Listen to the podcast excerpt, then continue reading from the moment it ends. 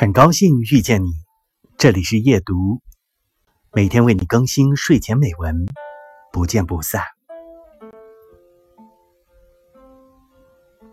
确实，比起那些温柔绵软的善，我们也在随时遭遇一些残忍冰冷的恶。我们会遇上出言不逊的路人，穷凶极恶的小偷。我们也会遇上背后造谣的闺蜜和轻浮不忠的老公。这个世界从来就不会按照我们的意愿运转。